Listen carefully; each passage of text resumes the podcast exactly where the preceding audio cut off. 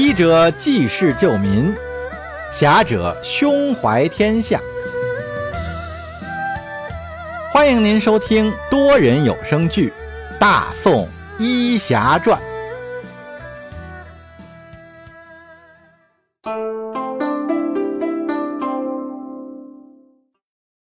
第一百五十集：追逃。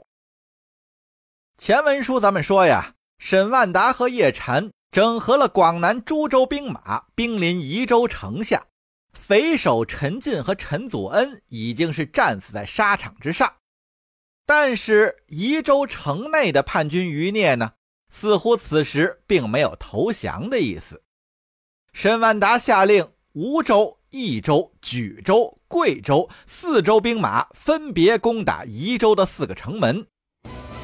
这次可是真的攻打。那牙妃子虽然有一身守城的本事，但苦于手下人数不够，也是难以支撑。如若敌人只攻打一座城门呀，牙妃子仗着手下三百士兵，倒是完全可以一战。但是沈万达此一次却是四门同时进攻，牙妃子纵是有回天之力，也是分身乏术。不多时，这城西门就被攻破。接下来是城北门、南门，也是相继的失守。牙妃子心知此时这一次的起事就算是失败了，他带着自己手下几名弟子，从东门城楼换上平常百姓的衣服，混进了早已是一片慌乱的城中。沈万达进了城之后，才发现，幸亏当初没有强攻宜州城。因为这里的防守设施啊，可以说很是完善，每一个城门之内都建有瓮城，进攻的一方即使是突破了城门进来，也会看到一堵半圆形的城墙。如果身后的城门再被堵上，那进来的人就成了瓮中之鳖，任人宰割。即使是突破了瓮城，再进入到城内，城内那错综复杂的街道也会把入侵者转得头晕脑胀。守城之人只要在城门楼等高处用旗语，就可以指挥城内士兵展开巷战，将入侵者包围并且消灭。叶禅看着眼前迷宫似的街道，对沈万达说：“沈大人。”看来这陈进还是有高人指点呀。如果我没看错的话，这街道应该是参照诸葛八卦阵修建的，但似乎又有一些不一样。沈万达点头道：“嗯，此类布局多见于古人之手，现在很少人用。可这些个房屋建筑明显是刚盖不久，看来陈进手下有奇人异士，我们最好把他找出来。”当沈万达来到宜州府衙之时，卢成军等一干宜州官员都是自负双手，跪倒在府衙的门前乞降。沈万达看着这一干被胁迫的文官，就问他们为什么不在陈进兵败的时候就开城投降，而是要负隅顽抗到现在。卢成军听得此问，向前跪爬两步，言道。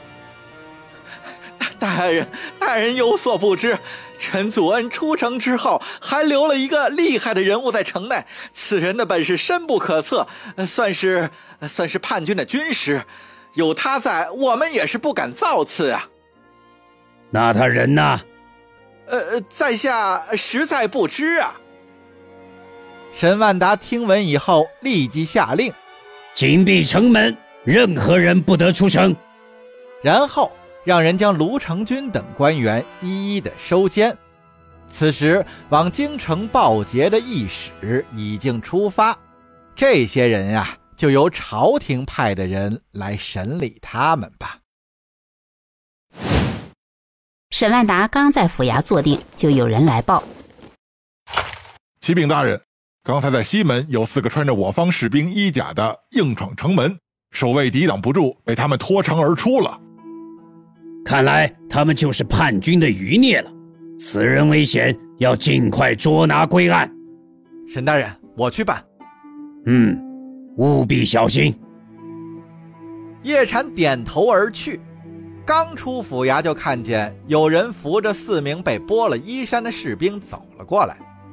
叶禅上前忙询问是怎么回事那四个人说，他们看见一个可疑的人影拐进了一条街道，本想抓住带回来询问，没想到被人偷袭砸晕了过去。等到醒来，才发现身上的衣甲已经被人剥走了。叶禅忙问那些人长什么样，但这四个士兵都摇头，说是没有看得真切，也不知道长相。叶禅心知不能再耽搁了，赶忙寻来马匹，就向西门奔去。因为一时找不到可以配合的人，叶禅也只好单枪匹马就追了过去。幸亏出了西门以后，道路不是很坚硬。清晰的马蹄印记为叶禅的追击指明了方向。一阵驰骋过后，叶禅就来到了一个三岔路口。往前伸展出去有两条路，但是每一条路上都有马蹄的印记。叶禅看了一下，逃走的四个人应该是分开了，也就是说，无论往哪条路上追都可以。但是擒贼先擒王啊，哪个是叛军军师跑的路呢？叶禅仔细观察了一下三岔路口交汇处的马蹄印，有一片地方的马蹄印面积很大，蹄印凌乱；另一片地方马蹄印相对要少很多。这说明那四个人逃到这里，发现了岔路，也感觉有些意外。此时，领头之人应该是骑在马上，站在马蹄印较少的位置，对另外三个人发号了施令。那三个人站的位置呢，相对马蹄印踩踏的面积就比较大，也比较凌乱。叶禅辨清了蹄印之后，纵马顺着一条路就追了下去。这一追呀，就是差不多两个时辰。越追路越窄，越追障碍物越多。广南的地势是山多路窄，沟深林密。此时呢，太阳已经下山，这山路上也是顿觉阴暗起来。叶禅追着追着，就发觉了异样。他发现路上有几个地方被动了手脚。在他几次不经意间躲避障碍之后，竟然是不知不觉。被绕进了一片竹林之中，陷进了一个阵法之内。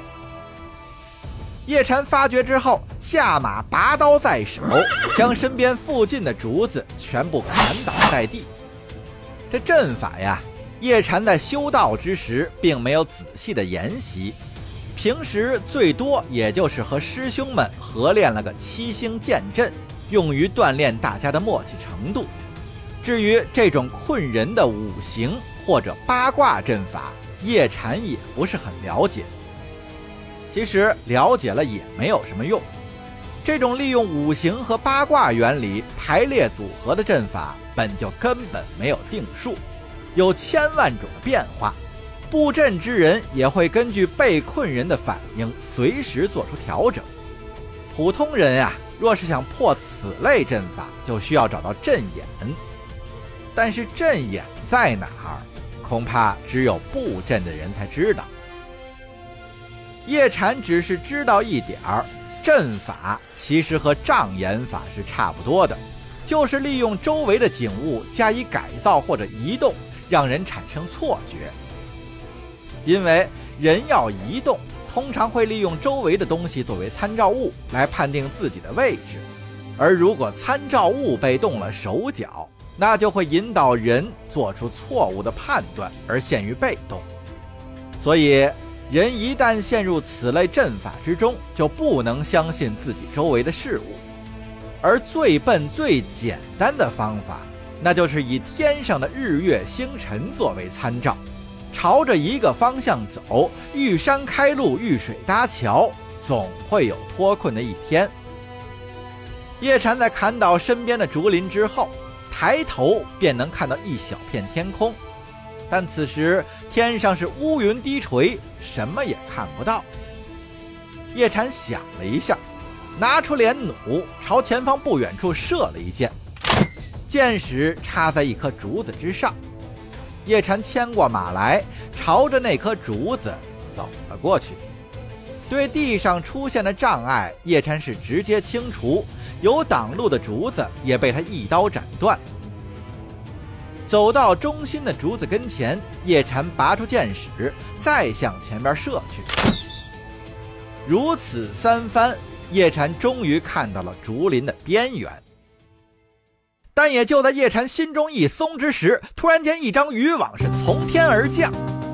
叶禅是不及细想，向旁边一跃，这渔网倒是躲开了，但是自己的脚又正好落在了隐藏在地面竹叶之下的绳套里，机关顿时发动，叶禅的左脚踝被绳子套住，挣脱不及，就被头朝下、脚朝上吊在了半空之中。